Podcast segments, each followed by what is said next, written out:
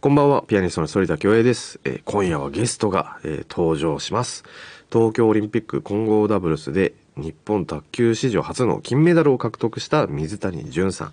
えー今日トークするのがとても楽しみなんですけども、まずは簡単にプロフィールをご紹介いたします。1989年生まれ、えー現在32歳の水谷さんは静岡県のご出身です、えー5歳から卓球を始め全日本卓球選手権では青森山田高等学校に在学していた時から5連覇を果たすなど重度の優勝を誇りますオリンピックは2008年北京大会、えー2012年ロンドン大会に出場し、2016年リオデジャネイロ大会では、日本卓球界の個人種目で初となる男子シングルス銅メダル、男子団体では銀メダルを獲得しました。そして昨年の東京オリンピック混合ダブルスで日本史上初の金メダルに加え、男子団体では銅メダルを獲得。オリンピック後に現役を引退され、現在はスポーツキャスターなど幅広く活躍されています。えー番組初の金メダリストがゲストで、えー登場してくださいますね。あのーそしてね、まあ僕とは、まあ、この、後々お話ししますけども、実はゲーム仲間でもあるんですね。で、まあ、ただお会いしたことないっていうところがとても視聴あのリスナーさんの皆さんもなんでしどうやって知り合ったのなんて気になるところあるかと思いますがじっくりお話ししていきたいなと思っております、えーどんなお話が聞けるのか、えー、反田恭平グローイングソノリティ最後までお付き合いください Drawing Sonority. 反田恭平グローイングソノリティをお送りしております、えーここで今週のゲストにご登場いただきましょう元プロ卓球選手で金メダリストの水谷隼さんですよろしくお願いしますす。いやいやいや、ついに初対面でございますね。来ましたね。いや、びっくりですよ、もう僕は。まさまさか来ていただけると思わなかったので。いやいやいや、もうありがたかったですよ。えー嬉しいです、ありがとうございます。あのーなんで水谷さんが、えー来ているんだって多分リスナーの皆さんもびっくりされているかと思うんですけども簡単に我々の関係性をお話ししたいと思うんですけどもまあ簡単ですよねはい、簡単で すね。はい。あのでも知り合ったのはいつぐらいでしょうかねあれそんなもんですかね2017年か8年か。あじゃあそう結構5結構年前ぐらいで経ってると思すいねますね。はい。でなんかあの僕は武井壮さんのなんか新年会かなんかに参加させていただいた時にはい。あの同じ、えー卓球選手の真原君はい。吉が村春。はい、がその場にいらしてて、でなんか「ピアニストってゲームするんですか?」って言われてはい。あ「クラッシュロワイヤル」っていうゲームやってますあ「僕もやってます」って言って、えっと、お友達になってそこからでそしたらなんかある時はい。あの水谷さんからツイッターをなんかフォローしていただいたんですよねなんでかちょっと分からなかったんですけどなんでですかね。なんでですかね フラッシュワイヤルやってる著名な方いたみたいな感じで勢いで押したかもしれないですね。でそこであの嬉しくて DM を送らせていただいて「僕もやってます」ってなってなんか ID 交換してはい。そこから一緒にゲームやってましたね。ゲーム仲間ですのでもう今日はオフ会ですね完全にオフ会ですよ完全ねに。なんか仕事がオフ会って面白いですよねこのような形で初めてお会いするのはびっくりしてます。あのクラッシュロワイヤルというゲームをどういうゲームかっていうと簡単に言うとあれですよねこう相手のまあ城を落としに行くゲームみたいなはい、そうですね。カードを8枚使って、キャラク相手ターをねの城を倒しに行くゲーそム。うそうそうまああのいろいろと対戦させていただいたんですけど水谷さんめっちゃ強いですよね、前にあのテレビの企画で、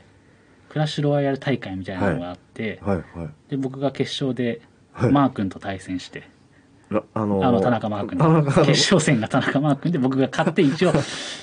著名ではチャンピオンみたいな。えー、すごいすごいすごいはい。まあ、あの今回初めて、えーお会いしますので、はいいろいろ少しお伺いしたいこともたくさんあるんですけども、はい。そもそもなんですけど水谷さんの音楽の趣味ってどういうものなのかなって例えばそのクラシック音楽とか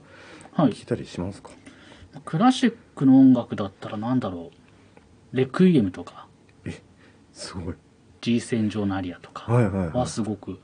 きでした。えーはいそうなんですねえなんかきっかけとかあったなんかテレビで流れてたやっぱりテレビとかじゃないですか映画とかああなるほど、まあ、結構そういうご意見ですごい参考になったりするうんで、んえーでもそんな水谷さんですけどもあの、まあ、水谷さんといえば昨年の東京五輪で金メダルを獲得されて、まあ、日本中が固唾を飲んで試合に見入ってしまいましたけどもあの時の心境ってな何度も聞かれてると思うんですけども、どんな感じだったんですか試合戦ってる途中とか。でもやはりこう無観客での試合だったんで、はいはいはいはいやっぱり今までのこう卓球の試合してる感覚とはちょっと違いましたね。わーってこうせこう歓声がすごい支えになったりするとこもあったと思うんですけど、なかったんですもんねないですね。一切もう観客もいないですし、会場もやっぱりシーンとしてるんで、ああー本当にこれがオリンピックなのかなっていうのが、へーなかなか感じづらかったっていうのはあります。あでもそうオリンピックってもう何度も経験されてますもんねはい、もな4回目でした。何度も経験されてると慣れてくるものなんですか1回目よりは絶対慣れますね。ああはい。また戻ってきたなみたいな感じなんですか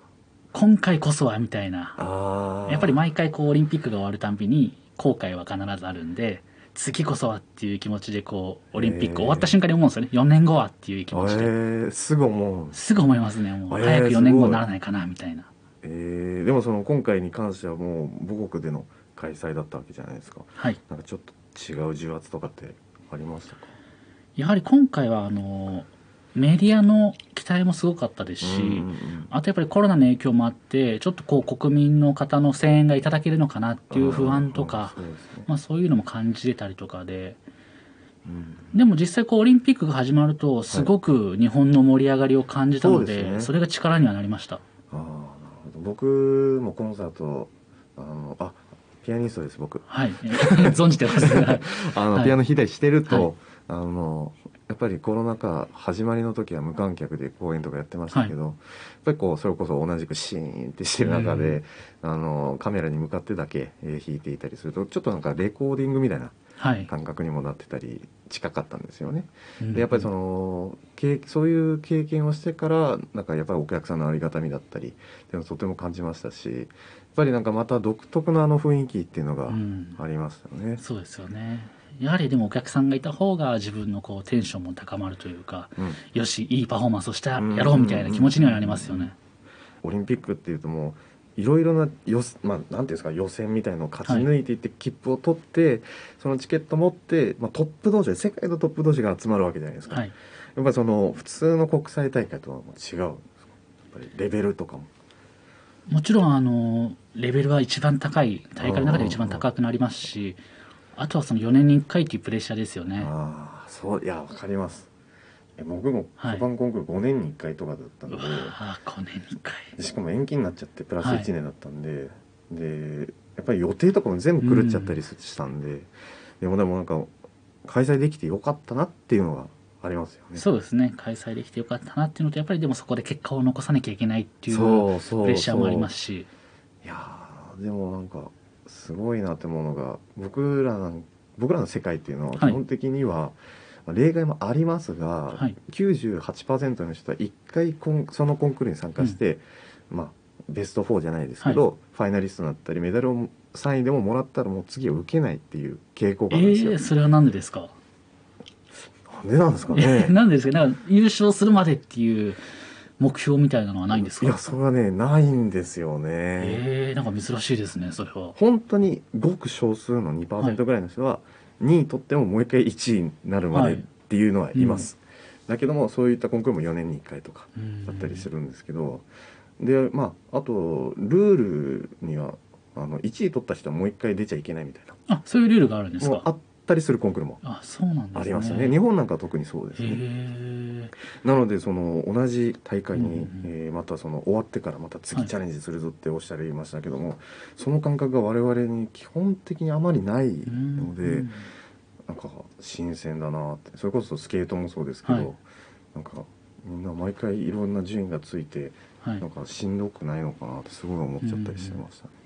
人がこう評価する競技っていうのは少し特殊かなとは思いますね、やっぱりその人の感情が入ったりとか、はいなんかこの前ダンスの方ともはお話ししたんですけどどうしてもやっぱりその感情が輸入しちゃうから、はいはいなんかどっちが上かってなった時うんに決めれないみたいなあー個人的な感覚でこっちが好きだけど世間の評価はこっちっていうこともあるしみたいなあーありますね。やっぱりどうんありますかそういうのいやもちろんだから陸上とかサッカーとかはちょっと羨ましいなって思ってて、うんまあ、特に 100m 走なんかはい見ても誰が速いか目に見えて分かるそうですね、ピアノの世界音楽の世界って正解がないので、うんそもそもだから非常にデリケートなうん問題でもあります、そういうのはね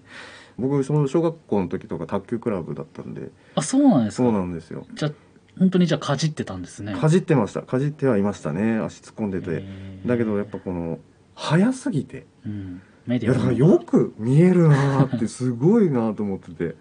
はいで水谷さんなんか特に有名なプレーなんかこうすごい長いラリーが続いてたりするわけじゃないですか、あの時の心境ってどうなん ですか無心ですね、あはい、あの脳がこう脳が感じてから体が反応するまでのスピード0.3秒ぐらいなんですけどそれよりも卓球のボールって速く来るんで、ーはいはいはい考えてたら絶対間に合わないんですよね、はい はいはいえなんでーもう何も考えずに勝手にこう手が出るみたいな感覚まで練習しますやっぱりその、まあ、僕なんかもそのコンクールだってから周りの方々の接し方とかちょっと変わってたりしたんですけど、やっぱメダルもきっとそうなんですよね。そうですねやっぱり全然知らない友人とかから連絡来ましたもん来ますよね。来ましたか 来ま した。遠くの遠い遠い友人ぐらいからあのでも LINE とかそれこはそすごい量来るんじゃないですか。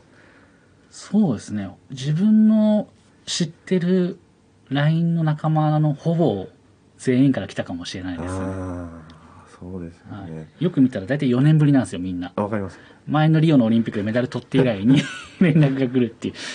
僕もなんか成人式以来とかの人がはい多かったですうね。ん Drawing Sonority.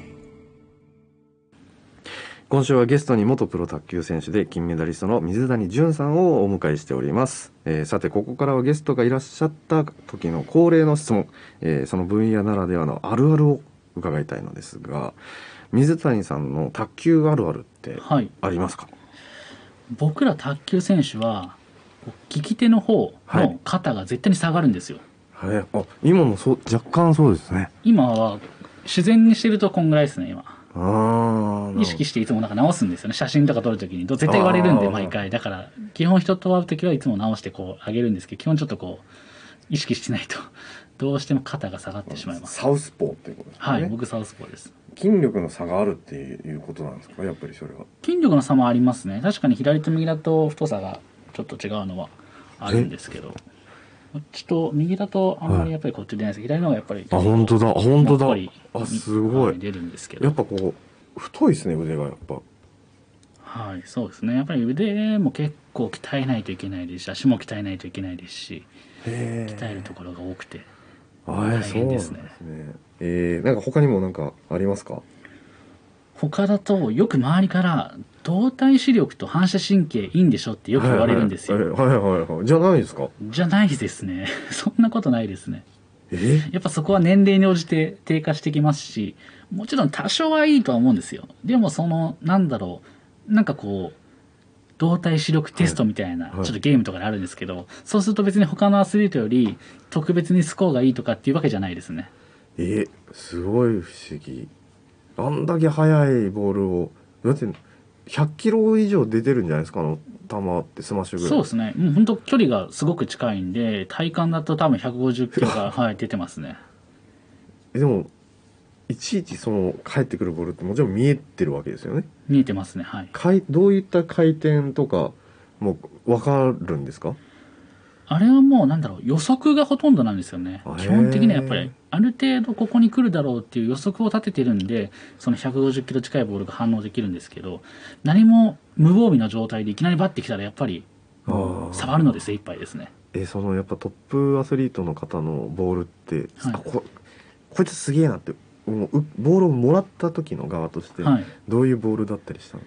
すか、強い選手のボールっはいてすごく回転がかかってるんですよねあとこう伸びがすごいんでもう来るためにうわーってこう目の前でこうボールが顔に来るんじゃないかっていう 3D みたいな恐怖みたいなのはありますねえそー、こでもうある程度実力は測れますよねえー、すごい面白いでもなんかピアノもねけピアノも結構あの、反射神経で必要なんですよねおピアノ動体視力はもちろんはい必要ですね、まあこうミスタッチしたらどうしてもバレてしまうはい楽器ですので、うんあの例えばこう多い時はまあ約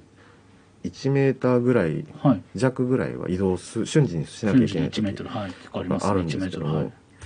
でもその時って押してから0.3秒ぐらいで次のキーボードをタッチしなきゃいけないのでうわーそれを一瞬、一瞬で押すの 0. 何秒ってこと2つのやり方があって、はいもう長年弾いてるともちろん感覚的にうんここのら辺かなっていうのは分かるんですけど、でもそれでもリスクはあるので、はいどうやったら間違えないかっていうのはやっぱり先にもう見見ちゃってはい。そこであここで OK って言ってから打鍵するうーん。っていうのを毎回繰り返してへーたりするので、もう結構早いですよこんぐらいなんおおで早いですね。こんぐらいなんでやっぱりどうしてもそのさっき面白いなと思ったのが、はい無心になって、はい。もうラリーをしてたりっていうのを、ののおっしゃいましたけど僕もそうですねそこらや辺っになってくるともうず目つぶってないですよねやっぱり、ずっと目開きっぱなしでこうやってもうちょっとぼーっとした感じはいで、はい。じゃあもうあんまりなんか呼吸してるのが分かんなくなるって感じですかね、もそうですねだから途中でやっぱり第三者的な俯瞰する目を持たなきゃなう。っていうのはやっぱん思ったりしますねうんやっぱそのあでもそうなん動体情報反射式がそう別にそうなんですねそうですね。逆に言えばだから予測能力がものすごく高いですね。予測予能力測能力がものすごい高いですね。ワンピースみたいですね。 見聞 色見聞色なんかすごいな、はい面白いな。僕も昔ピアノやってたんですよ。え、実そうは。なんですか。はい。あ、そうなんです3か。年間ぐらい習ってました、ピアノ。ちっちゃい子ですか。ちっちゃい頃ですね。へえ。小4から小6ぐらいまでピアノやっててそう。なんか一曲、チクタク時計っていう曲があったんですけど、はい。それをまあ完璧にマスターできたんですよ。はいはい。で今でもそれは弾けるんですけど、えーなんすごかい結構それで満足しちゃった感じはありますね。ああ、そうだったんですね。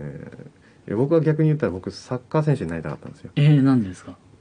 なんかあの一切りで世界が湧くのはかっこいいな。うーん。それこそだから一振りで世界が、はい世界中のみんながわーって盛り上がると一緒、だからそれを実現されている方なのですごいかっこいいっていうあー憧れですよいや、卓球やりましょうよ。えやりましょうやりましょうやりましょう教えてくださいなんか、はいえそれこそ今、卓球の番組があるんで、うんぜひとも来ていただきたいですね。でもゲストで卓球しに。致命的は。ないなんでしょうことがあって、はいスマッシュが打てないんですよああ、スマッシュ。一番難しいかもしれないですね、スマッシュ。じだからもうとにかく相手がミスするのを待つしかないです、僕ゃあ結構守備的なプレイヤーなんです かそうですねもう嫌がらせばっかりですよ僕カットしたりみたいなねいやー、いいですね、卓球。今え結構いろんなところに卓球場もできてますし、うんうんぜひとも楽しんでほしいなと思いまねす。、本当にねあっという間に時間過ぎてしまってもうそろそろお別れです、えーここで水谷さんからのお知らせです、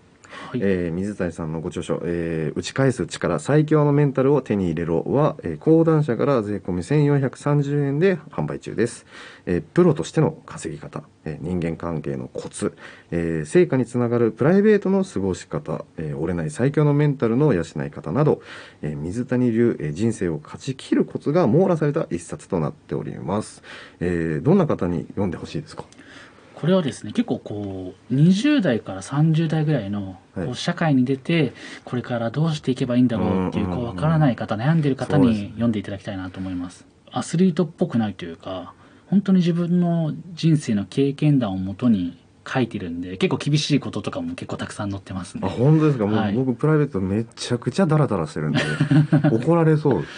え普段何してるんですかプライベート 寝てます寝てるもう四六時中寝てますあ寝るの好きなんです大好きですね僕も寝るの好きだったんですけど、はい今寝る時間もったいないなと思ってきましたあすごいだなそうなれればいいんですけどねもうちっちゃい子からもうなんか暇さえあれば昼寝しちゃうん で、えーはいでもなんかそのすもしねはいまた、あのー一緒に暮らしらワイルできたら嬉しいなやりたいですねまたオフ会しましょうオフ会しま しょうオフ会をしぜましひょうぜひそれでは、えーありがとうございました本日のゲスト水谷隼さんでしたありがとうございましたありがとうございました。 Drawing Sonority. Sonority. エンディングのお時間となりました。えー、水谷さん、すごく面白い方でしたね。やっぱりこう、一流のプロの選手だけあって、こう、もうメンタルの持ってき方だったり、おお話ししてもやっぱりこう、内に秘めるこう、闘争心みたいな、えー燃えてるんだなっていうのをすごく感じました。いやー、本当にぜひまた一緒に遊んでください。番組を聞いての感想、メッセージもお待ちしております。メールはソリタットマーク mbs1179.com sorita.mbs1179.com まで番組の公式インスタグラムの DM でも受け付けております、えー番組ホームページもぜひチェックしてみてくださいここまでのお相手は反田恭平でしたまた来週お会いしましょうさようなら